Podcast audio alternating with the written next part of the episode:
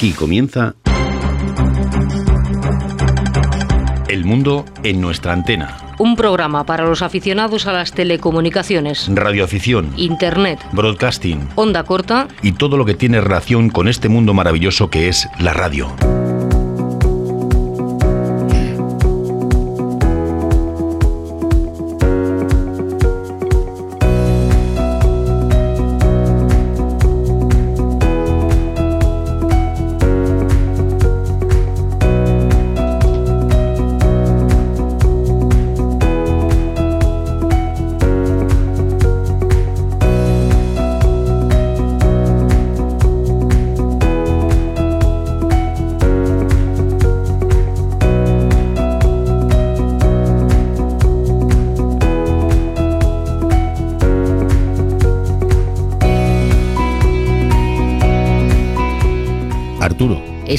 En antena.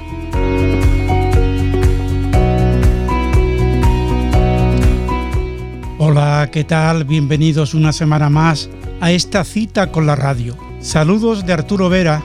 Hola, en nombre de todo el equipo en el control de sonido, Lola Barrios. Sintonizan El mundo en nuestra antena. Después de ofrecerles las noticias con José Vicente Fábregues y Manolo Meteorito, recibiremos dentro del espacio Encuentro en el Aire a Luis Cuñini, Lima Unión 3, Nicaragua, Oscar, que desde los estudios de Intimidad Radio nos ofrecerá Quino Celular, Ecoalfa 7, Tango.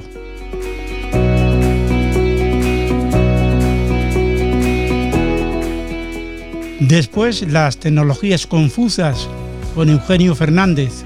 Hoy las curiosidades de las tecnologías. Continuaremos con el mundo digital con Paco Rubio de la Asociación de X de Barcelona. Y terminaremos con las historias de radio de Daniel Camporini. Hoy dos emisoras orureñas.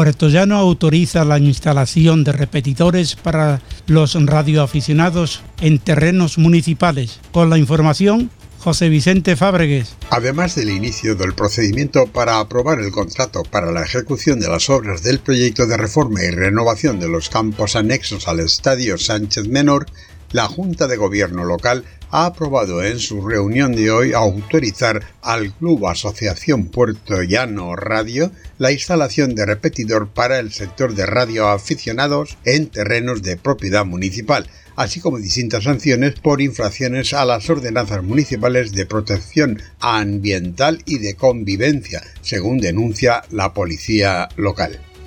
En lo que se refiere a la Asociación Puerto Llano Radio, se le ha dado autorización para la instalación de dos repetidores para el sector de radioaficionados legalmente autorizados en terrenos de propiedad municipal situados en el puerto Mestanza, debiendo adaptarse a lo existente, así como a la cesión que también se hizo para un repetidor perteneciente a la Red Nacional de Radio de Emergencia REMER en dicha zona y en el caso de producir alguna molestia, el Club Asociación Puerto Llano Radio deberá disponer de las medidas correctoras para evitarlo.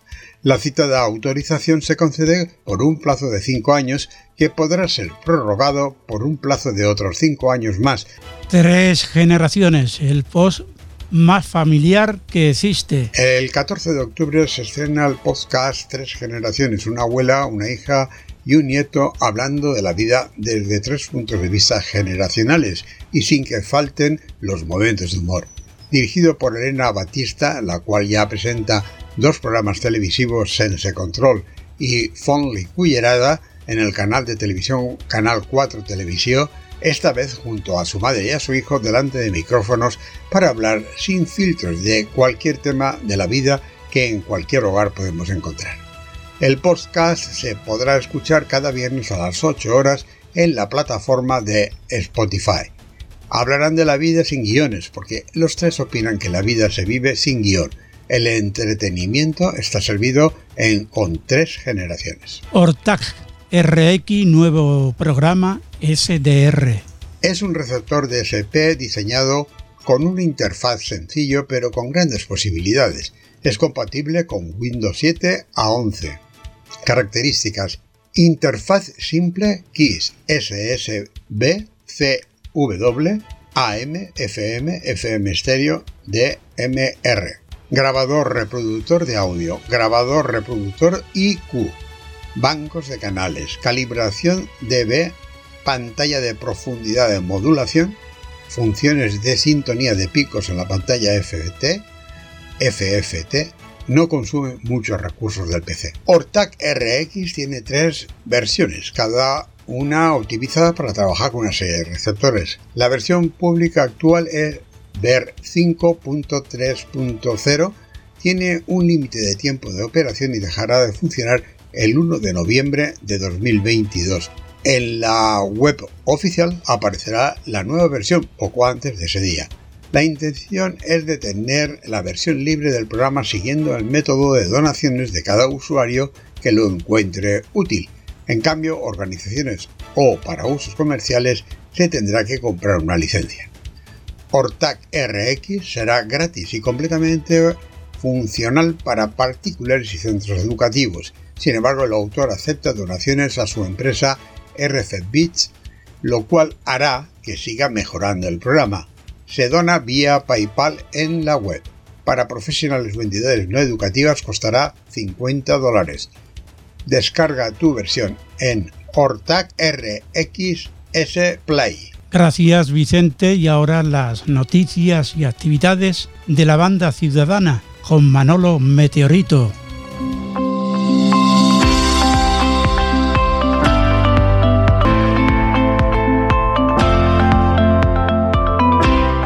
Manolo, cuando quieras. Muchas gracias. Con tu permiso, Arturo, y buenas noches para ti, el equipo y por supuesto para seguidores y seguidoras. Espero que hayáis pasado una semana genial. Esta noche os traigo unas noticias que espero os resulten interesantes y útiles. Así que seguirme todos porque comenzamos. Radioaficionados Plana Baixa. El pasado sábado los compañeros de la 30 Romeo Papa Bravo activaban el DME DCB 12059 Fanzara. Este pequeño municipio de 280 habitantes se encuentra en la provincia de Castellón, perteneciente a la comunidad valenciana, situado en la comarca del Alto Mijares. La actividad se realizó en horario de tarde en el canal 33 de USB, siendo el indicativo de llamada el 30 Romeo Papa Bravo 00. La radio CB, Zodíaco y Equinoccio. Nos vamos al domingo 23, que fue cuando nuestros amigos y compañeros de la radio CB seguían con su diploma del Zodíaco y Equinoccio de otoño 2022, activando al mismo tiempo los signos de Libra y Escorpión. Fue en horario de mañana a través de su red de radioenlaces en banda ciudadana el indicativo de llamada utilizado fue el 30 Hotel Lima Eco 22. Unión de radioaficionados de Torrent. Y seguimos en el domingo. Nuestros compañeros de Castellón activaban dos diplomas permanentes. El vértice geodésico de CB NAO con referencia 82.324 en Betachel a 122 metros de altura y el DMDCB de esta localidad 3042. Fue en horario de mañana en el canal 32 de USB. Cádiz Tacita de Plata, Canal 8 y Radio Ayuda Segovia. De mano del compañero Juan Carlos Visión 1, también el domingo 23 ponía en el aire el diploma Patios Andaluces. En esta ocasión se lo dedicó al patio de Granada. Esto fue en horario de tarde y también de mañana en el canal 8 de USB. Este diploma estará activo hasta el sábado, día 29 de octubre.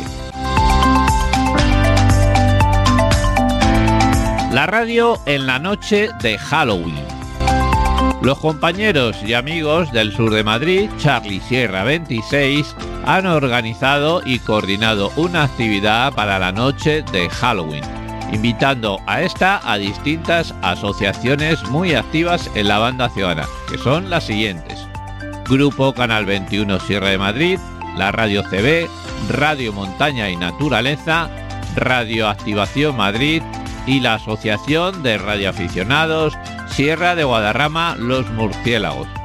La actividad dará comienzo en la noche de Halloween, el lunes 31 a las 22 horas y hasta la 1 de la madrugada aproximadamente. Será en cualquiera de los 40 canales, con preferencia en los habituales de las asociaciones participantes y desde los radioenlaces en banda ciudadana de la radio CB. El modo puede ser cualquiera, se recomienda consultar el clúster de Activando CB o lo clásico, ir girando el dial hasta encontrar actividad. La frase a completar será la radio en la noche de Halloween. Cada asociación entregará una palabra, obteniendo diploma las estaciones que completen la frase. Se permiten las estaciones puente y es muy importante contactar con las estaciones otorgantes siempre utilizando el mismo indicativo. Recomendable tomar nota de la estación y hora con la que contactes.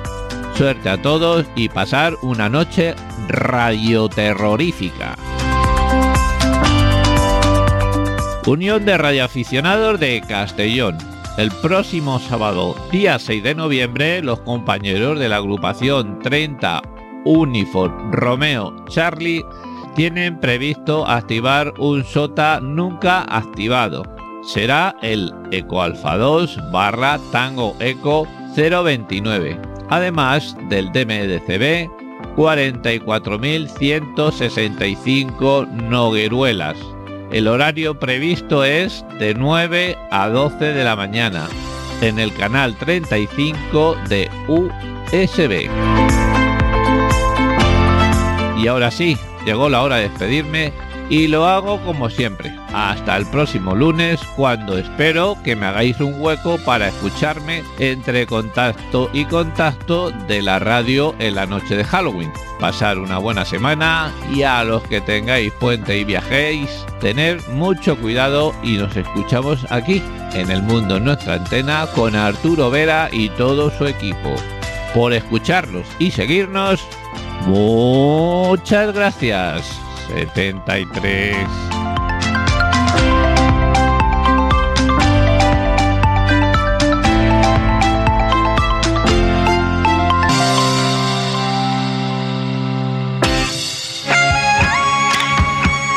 El mundo en nuestra antena con Arturo Vera.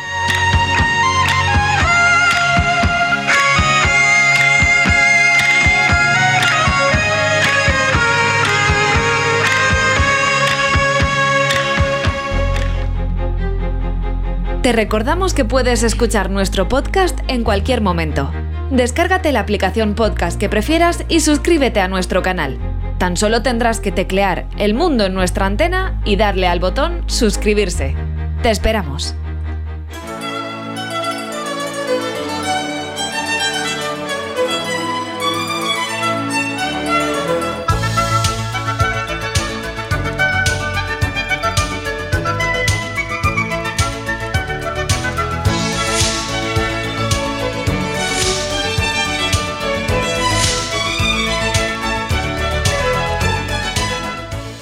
Hoy Encuentro en el Aire sale del estudio para entrevistar a Luis Cuñini, Lima Unión 3 Nicaragua Oscar, y es nuestro compañero Quino Celular, Eco Alfa 7 Tango, el encargado de realizar la entrevista desde el estudio de Intimidad Radio en Córdoba. Cuando quieras, compañero.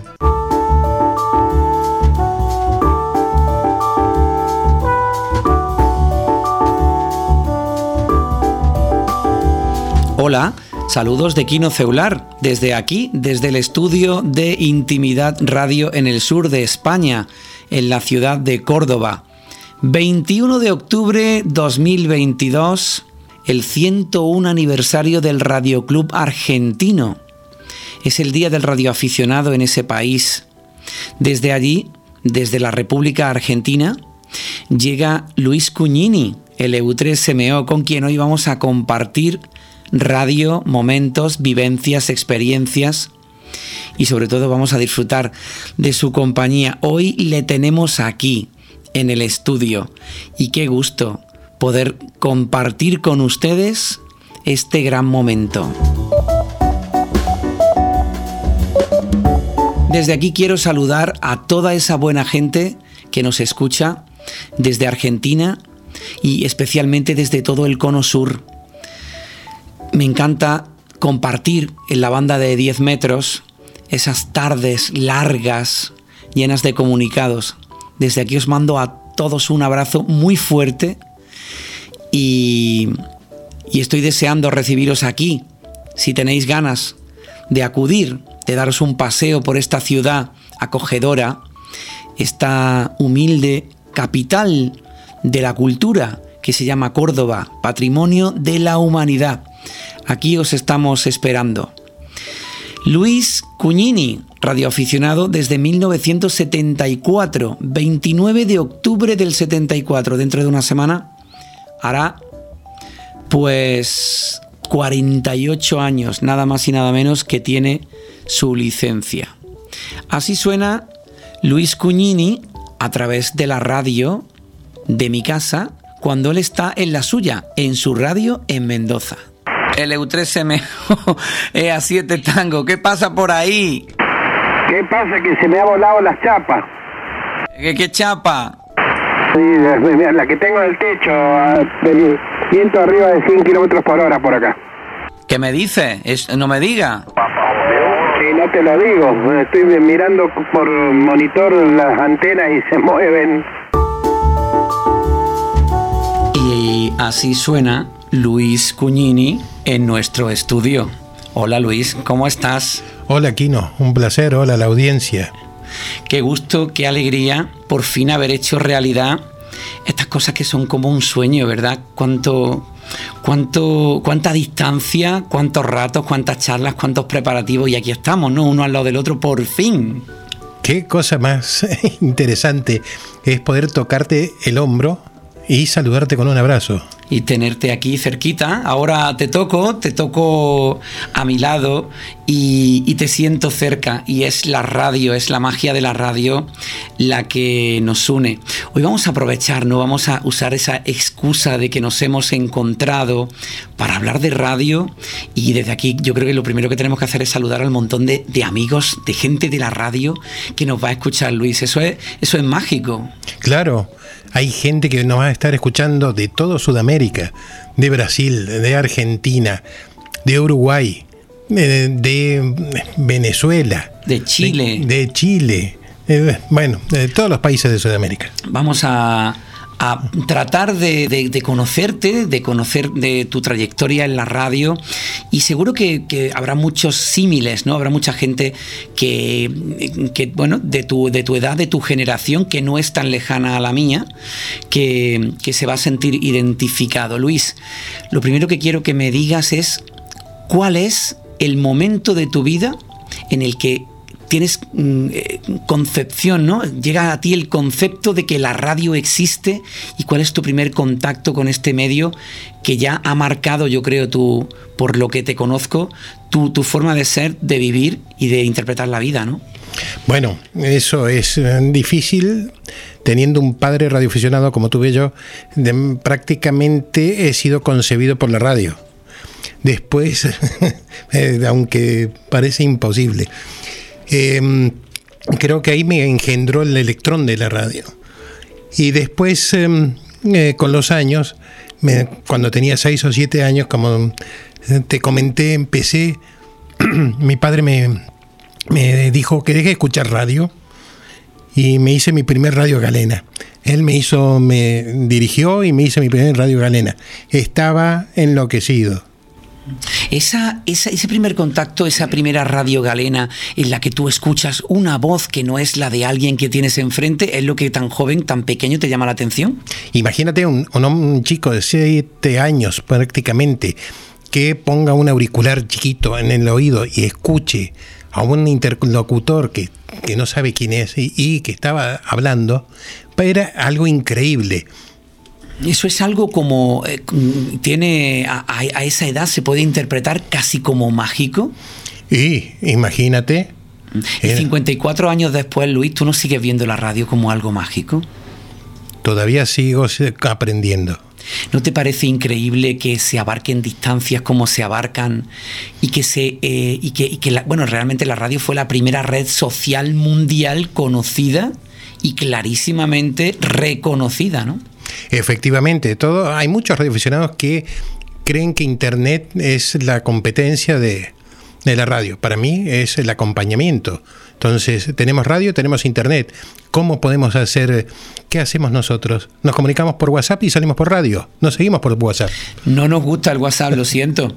Nos gusta para cuando, cuando nos perdemos o cuando queremos saber que estamos bien, pero nada más. ¿Cuánta gente, cuántos amigos de los que nos van a escuchar eh, a lo largo de estos años que ha habido poca propagación, nos llamamos, nos preguntamos, nos felicitamos la Navidad, el Año Nuevo, el cumpleaños, ¿cómo estás? Indudablemente las nuevas tecnologías han llegado para quedarse, pero la radio es la radio, ¿no, Luis? No, eh, eh, te puedo decir que extraño, todavía no hay desde Argentina condiciones de propagación con mis viejos amigos de, eh, de la India, Bangladesh, Sri Lanka. Lamentablemente, con el tiempo, porque un ciclo solar dura 11 años y ya llevo dos ciclos solares sin escucharlo, varios se han ido de este mundo. Eso es lo que, eso es lo que tiene el paso del tiempo que no nos detiene nunca, no se detiene, y cada ciclo, ¿no? sobre todo en 10 metros, ¿no? vamos casi de 11 en 11 años, cuando uno vuelve eh, y empieza a preguntar, pregunta un poco con miedo, ¿verdad Luis? A ti te pasará también a veces. Efectivamente, efectivamente. Con, más pregunto por las redes sociales, ¿quién está aún? Tengo amigos en cierto país como la India, y, le digo, ¿quién están? Y me dicen, está todavía activo fulano. Así que eh, trato de buscarlo para hablar con él. Mm. Luis, cuando tienes esa experiencia con la radio galena, ¿por dónde siguen los pasos de la radio de, Luis Cuñini? ¿Qué es el siguiente escalón? El siguiente escalón fue a los 12 años sacarme mi licencia de radio. Me acuerdo eh, que me hizo estudiar mi padre, apenas cumplí los 12 años, fui a solicitar el permiso para eh, solicitar el, examen.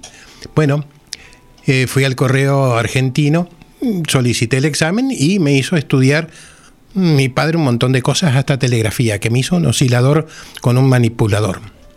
Al momento del examen, que tardó tres meses en llegar la respuesta, el, correo en aquel tiempo se, era con golpe y contragolpe la telegrafía no era con sonido como escuchamos ahora, tú, tú, tú, tú, era taca, taca, taca, taca. Para mí fue difícil, no lo pude rendir. Tuve que volver a los 15 días y me permitió llevar mi propio oscilador y así rendir telegrafía, que era uno de los requisitos. Tú tenías claro con esa edad y lo que habías vivido que tú querías tu licencia y que tú querías ser radioaficionado como tu padre, ¿no? Efectivamente, yo quería ser radioaficionado. Quería hablar con mis amigos y eh, tenemos amigos en comunes. ¿Eh? que hablábamos mm, yo con Hugo, por ejemplo, que amigo tuyo, hablamos de los 14 años, 13 años. Os conociste ya a través de la radio, ¿no?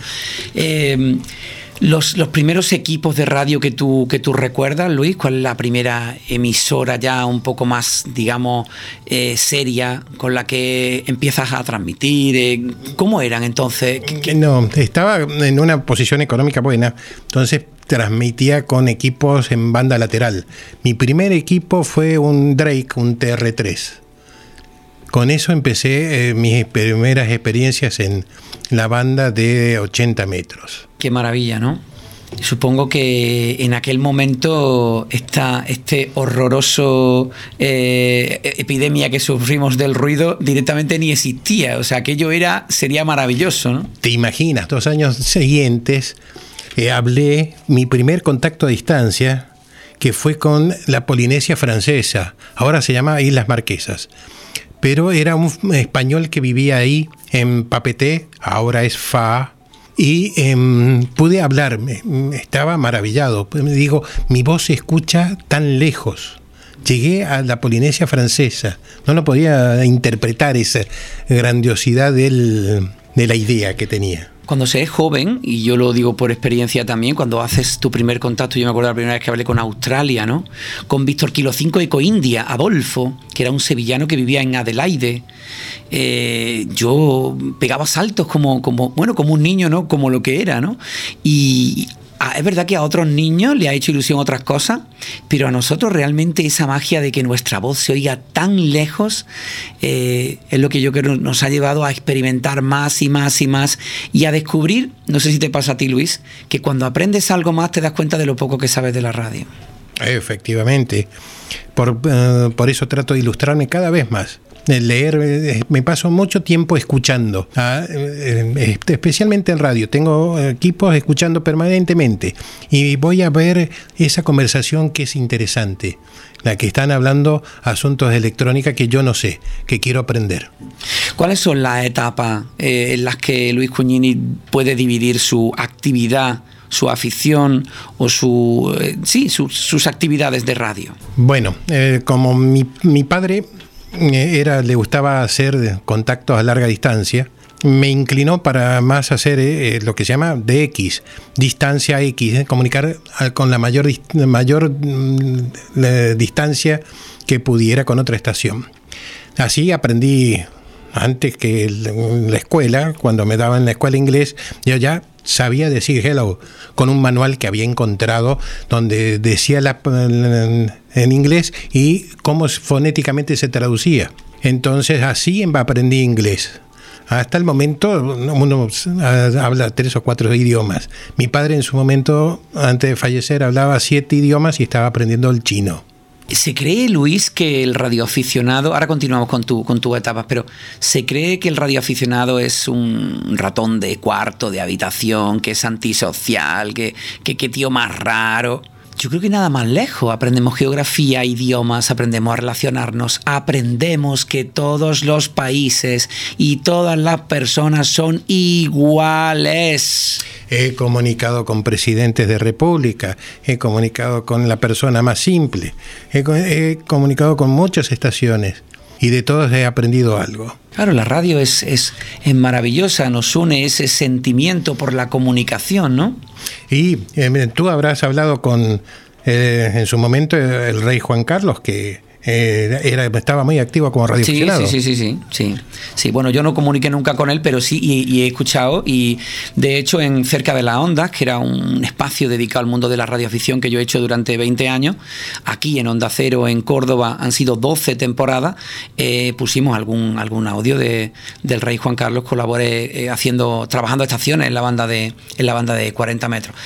Efectivamente, la radio une la radio siempre es mm, un factor a tener en cuenta y por eso eh, yo creo que, debe, debe, existir siempre. El, promedio de edad que la radio está tomando es preocupante, Luis.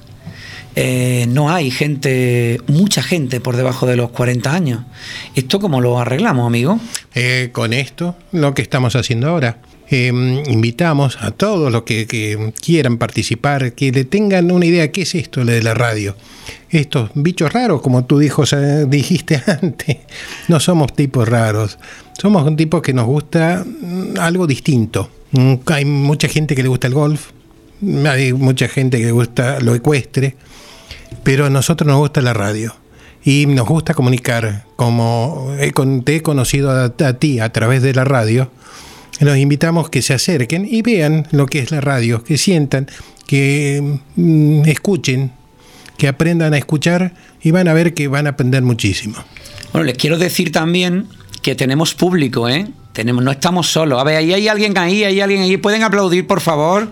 ¿Pueden aplaudir? ¿Eh? Bueno, bueno. Porque, claro, eh, Luis es muy, muy vergonzoso y decía, yo solo venir aquí a una entrevista, ¿verdad, Luis? Tú eres muy cortadito como yo. Eh, no, habla casi, Luis no habla casi. Tenemos a Fabricio, Juan Pablo, Melisa, Fabricio es tu nieto, Juan Pablo es tu hijo y Melisa tu nuera. Y tenemos a Marcela, mundialmente conocida como la flaca, que es tu esposa, que hoy estamos... Eh, abusando un poco de ella con las fotos y los vídeos. Así que gracias, eh, Flaca, por tu eh, ilustración en esta entrevista. Más etapas, Luis. Más etapas. Después de, estar como novicio seis años, a los 18 años rendí, mi categoría se permitía de ir de la primera categoría a cumplir los, requisitos a la categoría máxima que era superior. Pasé de novicio a superior, eh, rendí las 15 palabras de telegrafía y em, las preguntas técnicas que necesitaba. Y empecé a hablar con todo el mundo.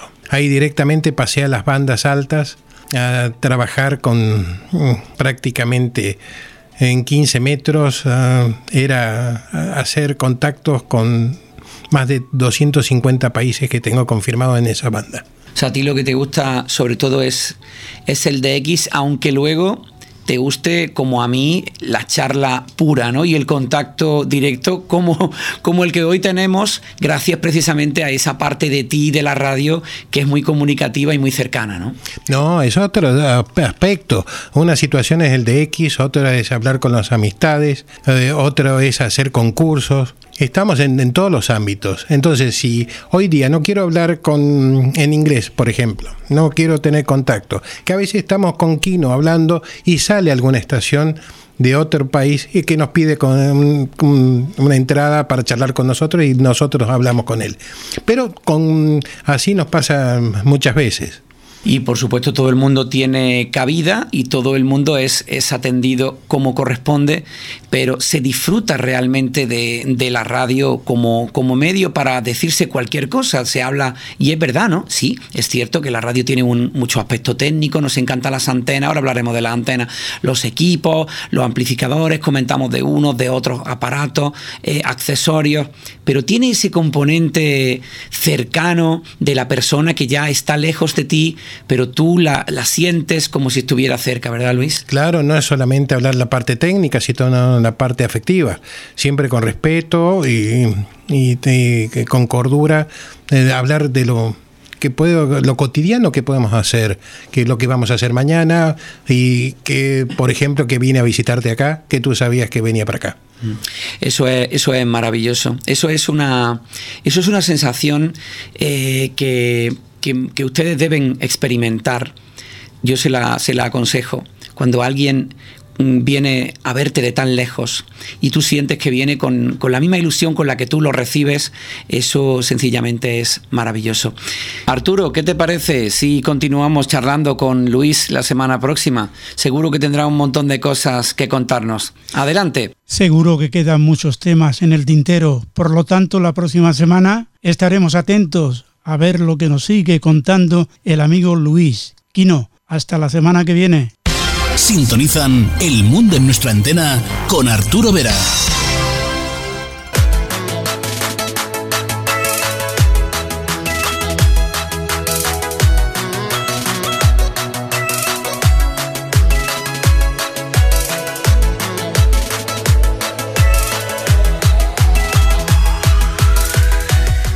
Y ahora las tecnologías confusas con Eugenio Fernández. Hoy las curiosidades de las tecnologías.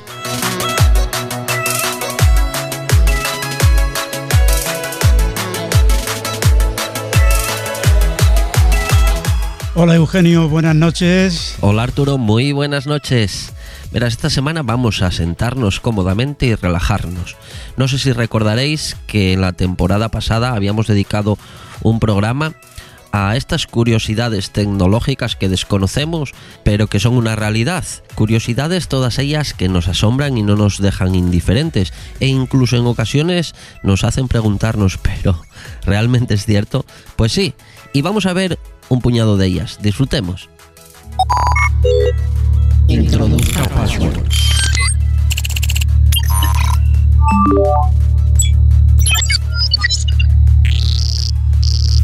Iniciando sistema.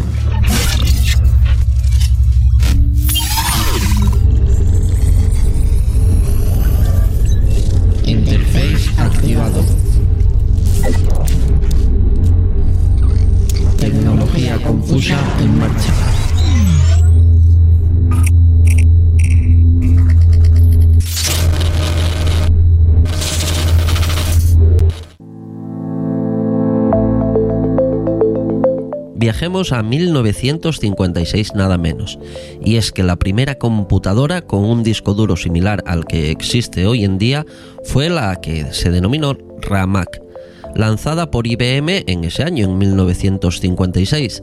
La máquina contenía un sistema que usaba discos duros magnéticos y una cabeza móvil para registrarse y acceder a los datos supuso una gran innovación en el almacenamiento masivo de datos, ya que hasta entonces almacenar información suponía utilizar tarjetas perforadas y cintas magnéticas. El RAMAC tenía una capacidad, atentos, de tan solo 5 megas. Increíble para, para hoy en día, ¿verdad? pesaba más de una tonelada y se alquilaba a cualquier persona interesada en utilizarlo por nada menos que 3.200 dólares al mes en aquella época. Volvamos de nuevo al siglo XXI y vamos a hablar de la madre de las redes sociales, en este caso Facebook o lo que es lo mismo Meta. Facebook eh, o Meta reconoce y recompensa a los investigadores que ayudan a mantener la seguridad de sus servicios, informando de vulnerabilidades. Dependiendo del riesgo, el impacto y otros factores, el usuario que encuentre un error puede obtener una bonificación de hasta 500 dólares si informa de ello. Sin embargo, aquí viene eh, pues bueno, las letras pequeñas del asunto. Sin embargo, para que no termine en una demanda debe de seguir una política de responsabilidad que incluye no explotar el error y evitar eh, violaciones de la privacidad del usuario. WhatsApp, Instagram, Oculus y otros productos de la compañía también forman parte de este programa. ¿Sabían que el correo electrónico se creó antes que Internet? Pues sí, el primer sistema de correo electrónico fue un programa llamado Mailbox y estaba ubicado en, allá en 1965 en las computadoras del Instituto Tecnológico de Massachusetts, o lo que es eh, lo mismo, el MIT. Permitía que un usuario pudiera dejar un mensaje para otro, que sería visto la próxima vez que el segundo iniciara sesión en la misma máquina. En 1969 el Departamento de Defensa de los Estados Unidos implementó ARPANET, el precursor de Internet. En esta red apareció el primer envío de correo electrónico de un ordenador a otro. El correo electrónico tal como lo conocemos hoy fue desarrollado en 1971 por el programador Ray Tomlinson, quien introdujo el símbolo arroba para indicar el destino del mensaje. La red mundial, 3W, que presenta información en formato de hipertexto y brinda un Internet tangible al público, no llegaría hasta 1991. Y como no paramos de viajar, vamos a viajar hasta el siglo XIX nada menos. Porque verán, la primera fotografía de la historia se tomó en 1826, capturando la vista desde una ventana en la región de Le Gras, en Francia. Fueron necesarias nada menos que 8 horas de exposición para grabar la imagen en una placa de hojalata de unos 20 por 16 centímetros. En 1839 apareció el daguerrotipo, la primera cámara que llegó al gran público y redujo el tiempo de exposición a 15 minutos. Aún así, ¿te imaginas estar quieto durante tanto tiempo? No es de extrañar que antaño la gente saliera sentada y sin sonreír en las fotos. Difícil mantener la sonrisa durante tanto tiempo, ¿verdad? ¿Sabrían decirme qué es el síndrome de la vibración fantasma? Bueno, pues verán, el fenómeno es el que es cuando crees que tu smartphone está, está vibrando en tu bolsillo, pero no es así. Y los investigadores explican que la causa de que tiene que ver con los hábitos corporales aprendidos. Las personas empiezan a sentir el móvil que llevan en el bolsillo como parte de su propio cuerpo, de la misma manera que le sucede a quienes usan gafas, por ejemplo. Así en ocasiones perciben sensaciones como el movimiento de la ropa o espasmos musculares como si fuera la vibración del propio teléfono. Seguro que a alguno de nosotros, por no decir a todos, nos ha pasado alguna vez, ¿verdad? Y verán, un dato muy curioso es que muchas de las empresas tecnológicas actuales recurren a Nueva Zelanda para probar sus productos y mejorarlos. ¿El motivo? ¿El motivo? Pues el país de Oceanía se considera lo suficientemente aislado como para evitar filtraciones, con el beneficio de que la población habla inglés y tiene gustos y poder económicos similar a los occidentales. Así se pueden descubrir y corregir errores antes del lanzamiento, incluida la compatibilidad con pruebas para una gran cantidad de usuarios. Microsoft, eh, Facebook o Meta y Yahoo, por ejemplo, eh, ya han probado sus nuevos servicios en el mercado de Nueva Zelanda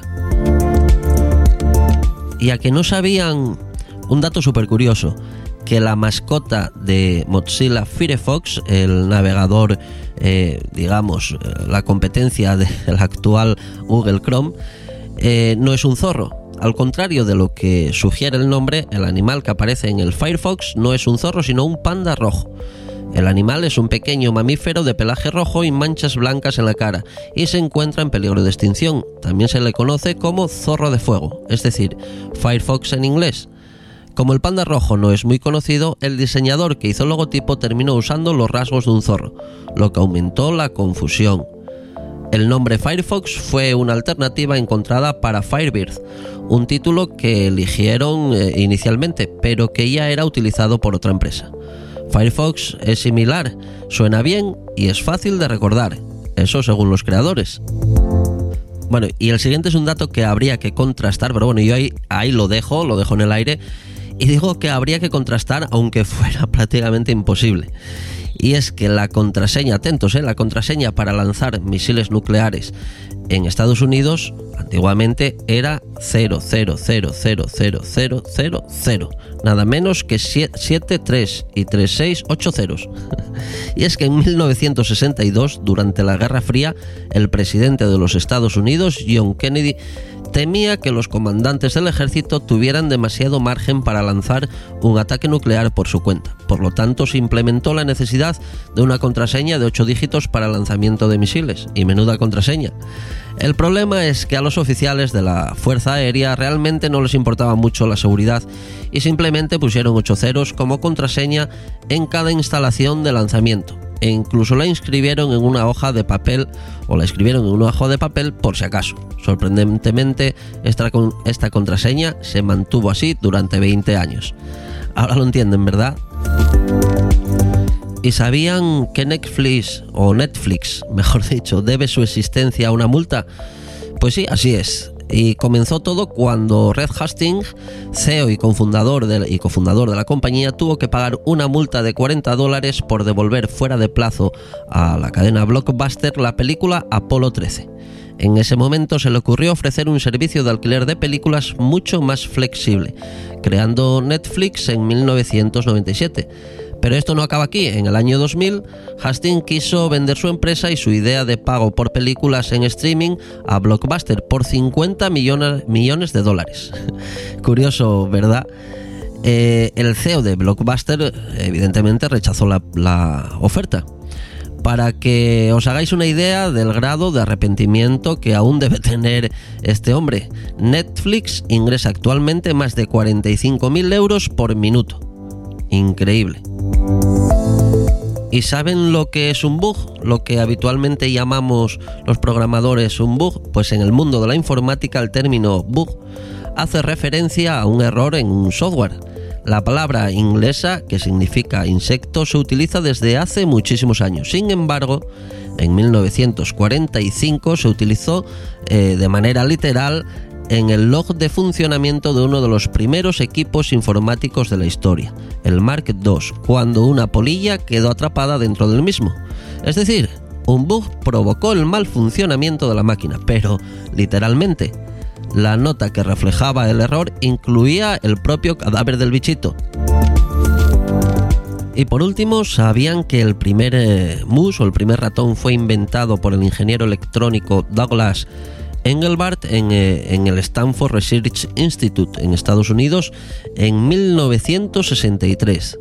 Aquel primer prototipo que recién presentó al mundo en 1968 era una conversión, una convención, en una convención, perdón, en San Francisco, era de madera y tenía dos pequeñas ruedas. Al girar una y otra rueda, eh, pues eh, movilizaban un par de ejes que le transmitían esos movimientos a la computadora con la que estaba conectado. Lo llamó mus o ratón por su pequeña forma y por el cable que salía de uno de sus extremos. Fue un verdadero adelanto, ya que en 1981 se lanzó al mercado la primera computadora con mus, la Xerox Star 8010. Y será por curiosidades, ¿verdad? Sí, lo que sobra en el mundo tecnológico son curiosidades de este tipo, que, pues bueno, a la vez que nos sorprenden, también nos, nos entretienen y no nos dejan indiferentes, por supuesto, a ninguno. ¿Quién lo iba a decir, verdad? Pues nada, señores, un placer estar con ustedes otra semana más y nos vemos, o mejor dicho, nos escuchamos dentro de siete días aquí en Tecnología Confusa con el mundo en nuestra antena o viceversa. Hasta dentro de siete días.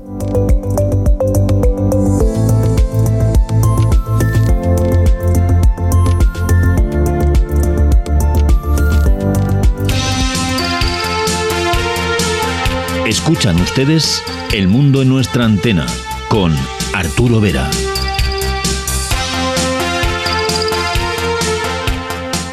Y ahora es Paco Rubio de la Asociación DX de Barcelona quien nos ofrece el mundo digital.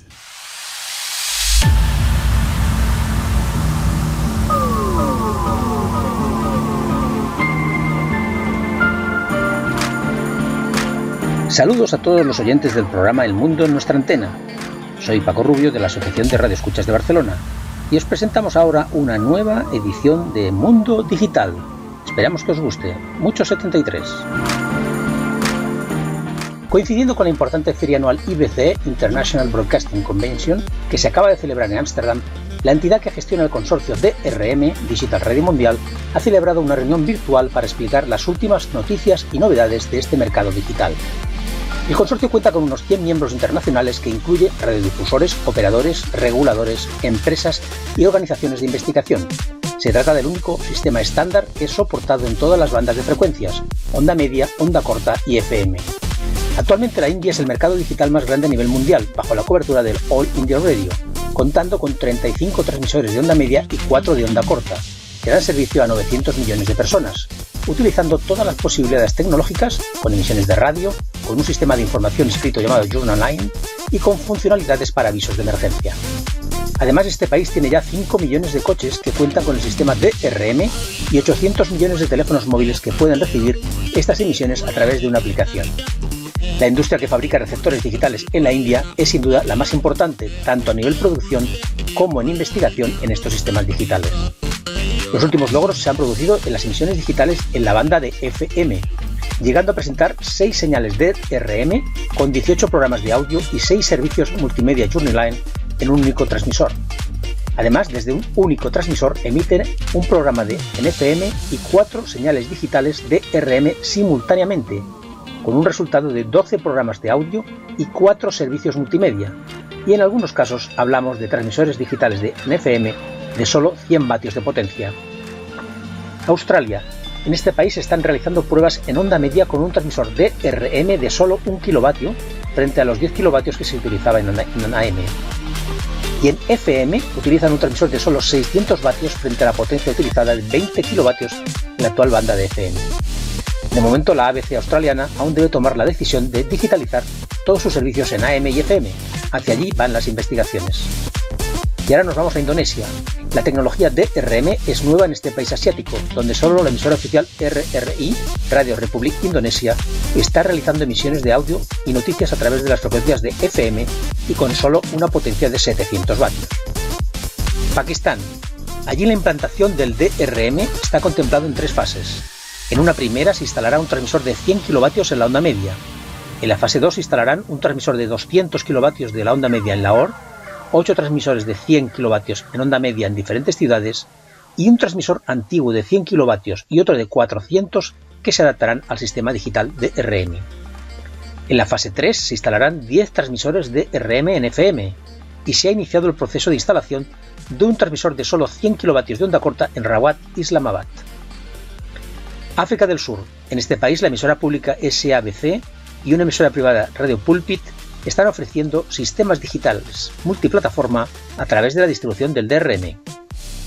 Y en Brasil, después de las pruebas del año pasado en la Radio Nacional de Amazonia, volverán a realizarse emisiones de por la onda corta en las bandas tropicales y en onda media, gracias a la instalación de nuevos transmisores que se están construyendo y que en breve tiempo estarán funcionando. Y ahora una pregunta clave. ¿Por qué la radio digital DRM es esencial para la educación y la enseñanza? Estas son sus características principales. La radio goza de una amplia cobertura. DRM Digital Radio ofrece servicios convencionales de audio y datos. DRM puede ofrecer educación e información a las personas donde quiera que se encuentren. Puede proporcionar educación a áreas remotas o durante una pandemia o crisis. Ofrece educación e información gratuita para todos sin necesidad de Internet. Y los receptores DRM pueden almacenar información en caché para un acceso conveniente en cualquier momento, por ejemplo, documentos escolares recopilados durante la noche. Los beneficios son, pues, muy importantes en un mundo tan interconectado como el actual, superando los posibles problemas de falta de conexiones informáticas, caídas de sistemas y censuras por parte de países a los cuales no les interesa que lleguen informaciones libres y veraces. El mes próximo hablaremos de receptores y fabricantes de los sistemas DRM. Y acabamos por este mes con una muy buena noticia que también tendrá como protagonista el mundo digital. Cuando este año se anunció que el libro Manual Mundial de Radio y Televisión World Radio TV Handbook dejaba de editarse después de 76 años, todos quedamos impactados. Pero la noticia es que un nuevo grupo editorial ha adquirido los derechos para continuar editando el libro en papel y por primera vez también lo hará en formato digital y en la web. Se trata del grupo alemán Radio Data Center, que ya publica las listas de AM y FM de todo el mundo. Más detalles en próximos programas. Hasta aquí una nueva edición de Mundo Digital. Estamos en la web adxb.org. adxb.org. Saludos de Paco Rubio en nombre de la Asociación de X Barcelona. Sintonizan El Mundo en nuestra antena. Disfruta el DX, distancia desconocida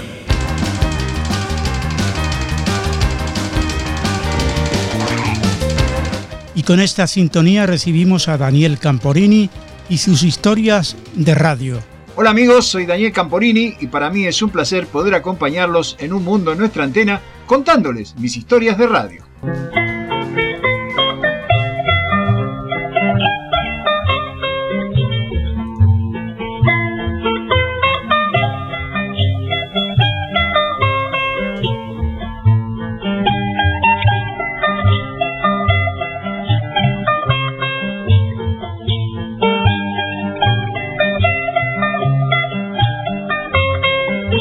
Oruro es una ciudad y municipio boliviano del departamento de Oruro y de la provincia de Cercado.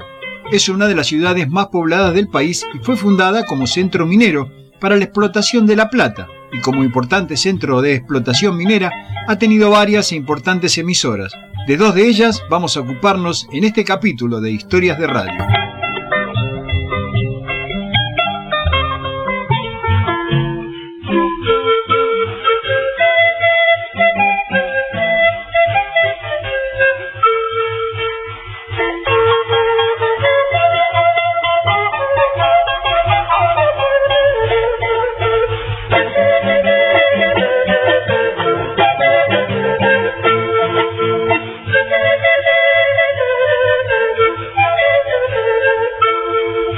Radioemisoras Bolivia salió oficialmente al aire el 17 de diciembre de 1966, instalada por la Congregación de los Padres Oblatos en Canadá y es conocida en Oruro como la hija de Radio Pío XII. Siendo un paradigma y una escuela de radio en Oruro, la estación tenía como objetivo mejorar las condiciones de vida de los campesinos, proporcionando oportunidades educativas en una variedad de temas, por ejemplo la alfabetización, la higiene, las técnicas de agricultura moderna, la salud, la nutrición y mejoras en la vivienda. El 26 de julio de 1971, Radioemisoras Bolivia fue entregada a la Federación Departamental de Trabajadores Campesinos de Oruro, tras una demostración campesina llevada a cabo en las primeras horas de ese mismo día. A partir de ese momento, la emisora se ha identificado como la primera emisora campesina del país. Por la integración nacional y hacia el desarrollo, Radioemisoras Bolivia primera emisora campesina del país. En manos de los nuevos administradores, la programación sufre un cambio. Se implementan programas sobre la revalorización de la cultura aymara y quechua y la promoción de la educación popular. A muy pocos días se producen cambios políticos en Bolivia con el golpe del coronel Hugo Banzer Suárez, realizado el 21 de agosto de 1971, y la emisora es ocupada por gente de la Falange Socialista Boliviana que comienza a emitir mensajes en favor del golpe militar. La estación transmitió las frecuencias autorizadas de 4.760 kilociclos en la banda de 60 metros de la onda corta con un transmisor de marca Telefunken que tenía una potencia de salida de 5 kilovatios y una antena dipolo de media onda ubicada a 15 metros de altura mientras que localmente lo hizo en los 1450 kilociclos de la onda media, con un transmisor Telefunken de 1 kilovatio y una antena vertical de un cuarto de onda de 51 metros de altura, mientras que en la modulación de frecuencia empleaba el canal CP182 en 105.1 megaciclos monoaural con un transmisor de marca Uter Broadcaster de 100 vatios de potencia y una antena direccional de 4 elementos a 26 metros de altura. Desde Oruro, capital del folclore boliviano, radioemisoras Bolivia, la primera emisora campesina del país, transmite para América y el mundo. Las transmisiones de onda corta se mantuvieron activas hasta 1984 aproximadamente, pero ahora en la frecuencia de 4.756 kilociclos, y la estación todavía está en el aire en la modulación de frecuencia. La emisora orureña ha retornado a ser propiedad de la Federación Sindical Única de Trabajadores Campesinos de Oruro y se mantiene como medio de comunicación con la población rural sin poseer un afán comercial desde sus nuevas y modernas instalaciones.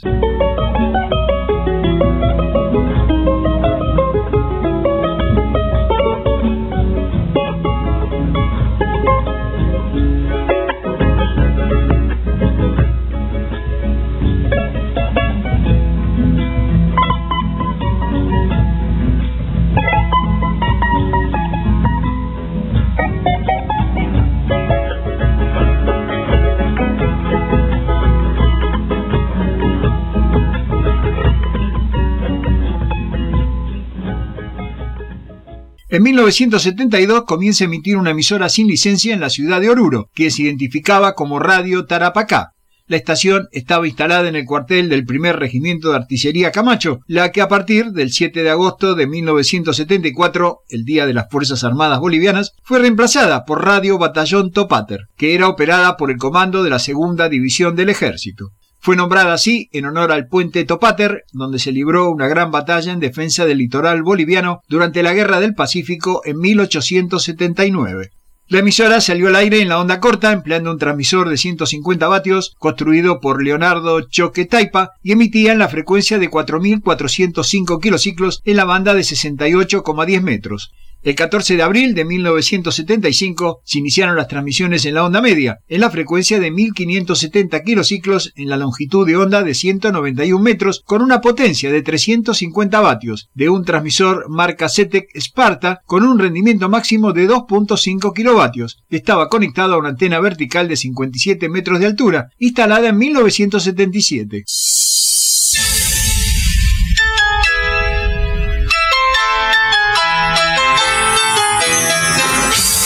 Batallón Topater, voz identificada con nuestro anhelo marítimo.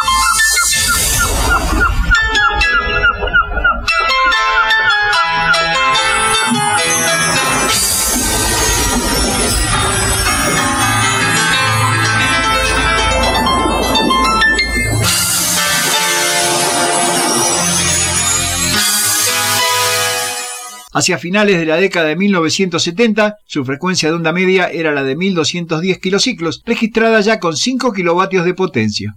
Posteriormente, entre 1980 y 1983, la emisora cambió su frecuencia de onda corta a los 4.980 kilociclos en la banda de 60,24 metros, donde padecía la interferencia de la venezolana Ecos del Torbes. Su potencia era de ese momento de 1 kilovatio y poseía una antena de media onda a 14 metros de altura. 7 minutos para las 4 de la mañana. Gambas, bayunos y altiplánicos, bolivianos siempre esforzados y trabajadores, aguardan el renacimiento de un país mirado por la política barata.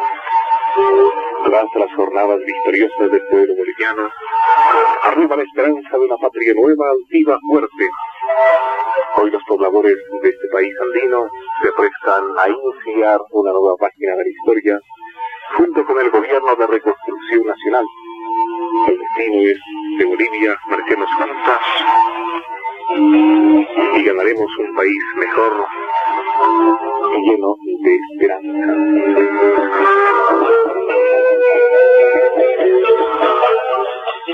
En 1982 inició las transmisiones en modulación de frecuencia en el canal de 98.3 megaciclos y actualmente solo opera en esta banda pero ahora en los 98.2 megaciclos. Sus últimas emisiones en la onda media fueron realizadas en la frecuencia de 1220 kilociclos.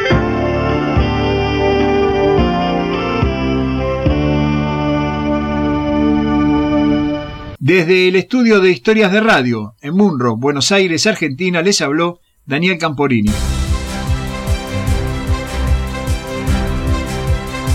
Y con estas historias de radio nos despedimos hasta dentro de siete días. Gracias por la atención prestada. Que tengan una buena semana. Sean felices.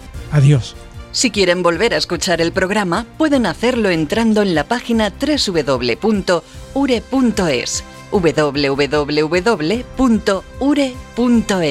y hasta aquí El Mundo en nuestra antena, en su edición semanal, una producción de Radio Centro, Valencia, España, para todo el mundo, dirigido y presentado por Arturo Vera y la ayuda técnica de Lola Barrios.